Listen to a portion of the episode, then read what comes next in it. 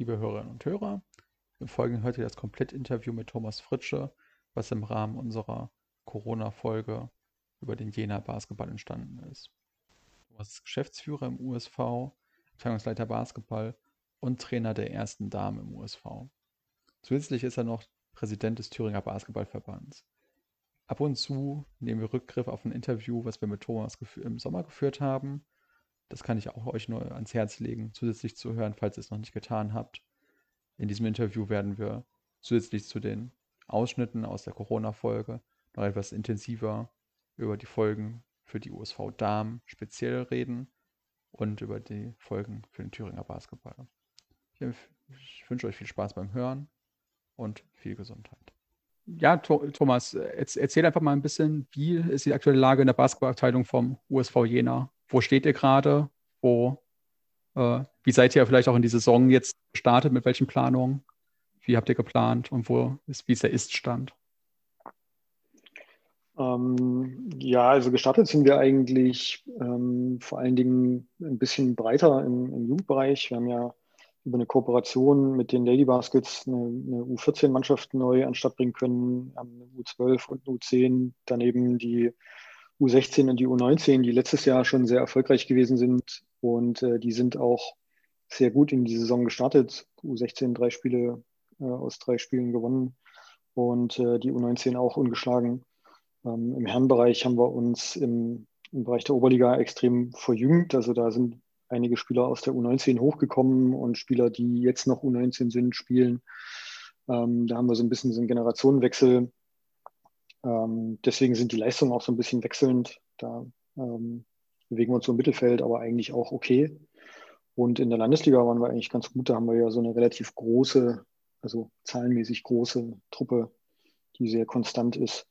Da können wir eigentlich zufrieden sein. Auch die, die Oberliga-Damen, also die zweiten Damen, sind eigentlich sehr gut ähm, gestartet und ähm, haben durchaus auch Ambitionen gehabt die Saison. Und mit den Regio-Damen haben wir die ersten zwei Spiele gewonnen, auch recht souverän. Äh, da haben wir ja durchaus auch hohe Ambitionen. Äh, und äh, von daher kann man in der sportlichen Entwicklung natürlich zufrieden sein. Aber aktuell geht ja nicht viel. Ja. wir hatten ja schon vor, ich weiß gar nicht mehr, ich sag mal vor vier, fünf Monaten, nee, vor vier Monaten hatten wir ja schon mal äh, Interview geführt und dann so ein bisschen mit, über die Ambitionen der Regionalliga-Damen perspektivisch zweite Liga äh, geredet. Wie sehr ist das jetzt ein Dämpfer ja. für euch in, in dem, äh, in dem Bereich? Ähm, schwer zu sagen. Ich denke, da hängt natürlich viel davon ab, wie das äh, weitergeht im Januar, Februar, März. Äh, ob überhaupt dann eine Saison gespielt wird, zu Ende gespielt wird, ähm, das werden wir sehen. Vor der Herausforderung, nicht trainieren zu können, stehen jetzt alle Clubs. Bei uns ist es so, dass wenigstens die Spielerinnen, die an der Sportschule sind, trainieren können, wenn gleich natürlich nur individuell. Ähm, aber es wird, wenn wir weiterspielen können, natürlich stark darauf ankommen, wie schnell wir dann wieder in den Rhythmus äh, finden. Es ist jetzt nicht so, dass wir da jetzt irgendwelche Spielerinnen verlieren, die sind ja sowieso alle in Jena, weil sie hier zur Schule gehen, arbeiten, studieren, was auch immer. Ähm, aber muss man halt einfach sehen, wie man wieder zurückkommt. Ja. Äh, sollte die Saison gar nicht fortgesetzt werden, dann ist es natürlich schon ein Dämpfer, weil du einfach ein Jahr verlierst, sicherlich auch mit Spielerinnen, die, die auf einem guten Leistungsniveau ähm, sind. Ja, also schon ein bisschen, ihr habt ja auch jetzt den Verjüngungskurs ein bisschen bei euch angesprochen. Das ist ja auch ein bisschen dann die Entwicklung der jungen Spielerinnen, vor allem an diesen, ja. ich sag mal, äh, erste Regionalliga ist so ein semi-professionelles Level, die ranzuführen, äh, ist natürlich an sich schon ein großer Sprung, aber das ist natürlich jetzt dann nochmal das, die fehlende Spielpraxis und äh, auch Trainingsspielpraxis, die fehlt ja auch noch, äh, wenn wir individual trainieren. Ja.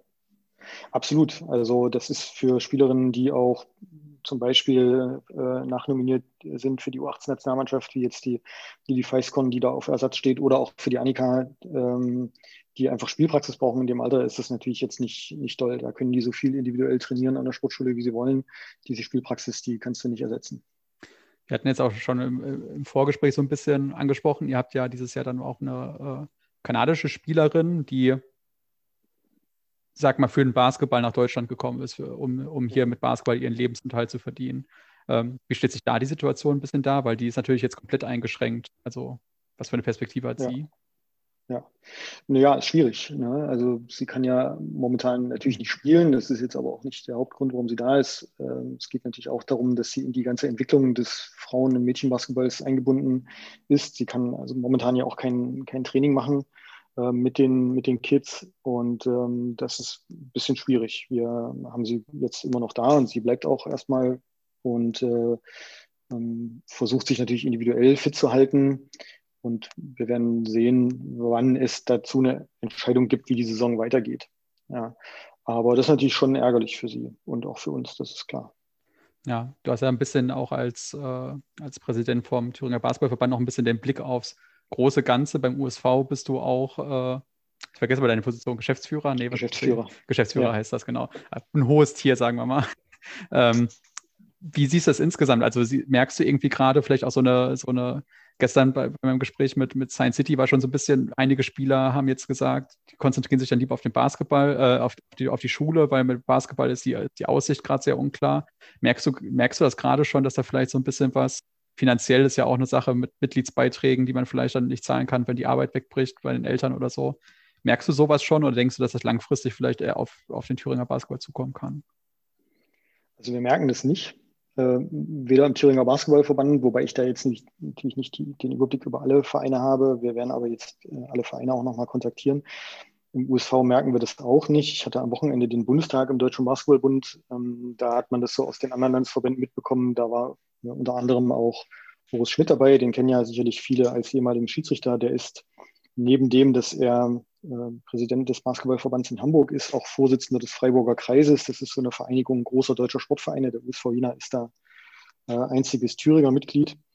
Und insgesamt geht man davon aus, dass äh, in Deutschland die Mitgliedszahlen in Sportvereinen um etwa drei Millionen zurückgehen zum Anfang des Jahres, von 27 auf 24. Und das äh, liegt nach Ansicht äh, vieler nicht daran, dass die Leute kündigen, sondern dass die normalen Kündigungen eingehen, dass aber keine neuen Leute in die Vereine kommen. Aus USV-Sicht kann ich das bestätigen. Also bei uns ist das in der Mitgliederentwicklung 2020 ähnlich. Wir haben eine normale Anzahl an äh, Austritten, die hat man eben einfach durch Wegzug oder andere äh, Umstände. Aber wir haben einfach weniger Eintritte. Und das kann, ähm, akut ist das kein Problem, aber das ist in, im Nachgang 2021, 2022, 2023 die Jahre, die man braucht, um wieder auf den Stand zu kommen, kann das ein Problem sein, ja. Ähm, die Konzentration auf den Sport, wenn wir jetzt wieder uns auf den Basketball fokussieren, die ist natürlich in den meisten Thüringer Vereinen nicht so ein großes Problem, weil die Leute ja nicht Basketball spielen, um damit Geld zu verdienen. Das ist natürlich bei einem Club wie Science City, gerade im Nachwuchsbereich, äh, eine andere Geschichte. Da ist man natürlich ähm, hinterher, dass die Jungs und Mädels oder die Jungs in dem Fall sich natürlich darauf konzentrieren, vielleicht auch eine Basketballkarriere anzustreben. Ähm, und wenn das einen Dämpfer erhält, dann ist das natürlich unschön. Ähm, das gilt aber jetzt sicherlich nicht für die breite Masse. Wir hatten ja auch im äh, Interview im Sommer so ein bisschen über die, um das nochmal wieder auch ein bisschen breiter zu fassen, über die Perspektive oder die Entwicklungsmöglichkeiten des Thüringer Basketballs. Da, wie siehst du da die, ist das jetzt nur ein verlorenes Jahr, was man vielleicht hat? Oder wird das vielleicht noch ein bisschen längerfristig, weil da vielleicht ein paar Strukturen äh, wegbrechen, bevor man sie aufbauen konnte, sage ich mal? Oder ist das so ein also bisschen. Also ich, ja, also ich, ich glaube ehrlich gesagt nicht, dass jetzt was wegbricht, aber wir haben ein, äh, wir haben ein großes Problem. Wir haben natürlich im Jahr 2019 angefangen, ähm, in die Strukturentwicklung im weiblichen Bereich und in Ostthüringen zu investieren. Ja. Wir haben das Projekt mit dem Landessportbund äh, Übungsleiter-Sharing angegangen, in Kooperation auch mit Science City und mit dem USV Jena einen Trainer angestellt. Und der kann natürlich im Moment auch nichts machen. Ne? Also das heißt, wir haben eigentlich äh, eine sehr gute Struktur in Gera aufgebaut, um dort Basketball wieder äh, stärker zu machen, äh, mit vielen Schulen kooperiert. Wir können dort einfach im Moment gar nichts anbieten. Wir sind in Gesprächen dann mit dem LSB, ob man diese äh, Förderung dann verlängern kann, weil wir jetzt natürlich da einfach ein Jahr verlieren. Ähm, und das tut natürlich schon weh. Sollten wir da nicht die Möglichkeit haben, das länger zu ziehen, ähm, dann verlieren wir das Jahr komplett. Und auch wenn man natürlich jetzt darüber sprechen kann, denjenigen in Kurzarbeit zu schicken und so weiter und so fort, wird das nicht dazu führen, dass wir ähm, dass wir das, was wir jetzt verlieren, hinten raus aufholen können. Ja. Aber da hoffen wir ein bisschen drauf, dass wir von Seiten der Fördermittelgeber ähm, Unterstützung bekommen, sodass wir nach hinten raus verlängern können. Ja. Aber das ist ein Problem, also sowohl in der Ausrichtung weiblich als auch in der Strukturentwicklung in Ostthüringen, ganz klar. Ja, vielleicht jetzt so ein bisschen als, äh, als Schlusswort. Jetzt wird das ja wahrscheinlich sehr schwierig bei deinen USV da mit, mit dem Aufstieg. Wann fällt ihr den Aufstieg in die zweite Liga jetzt an?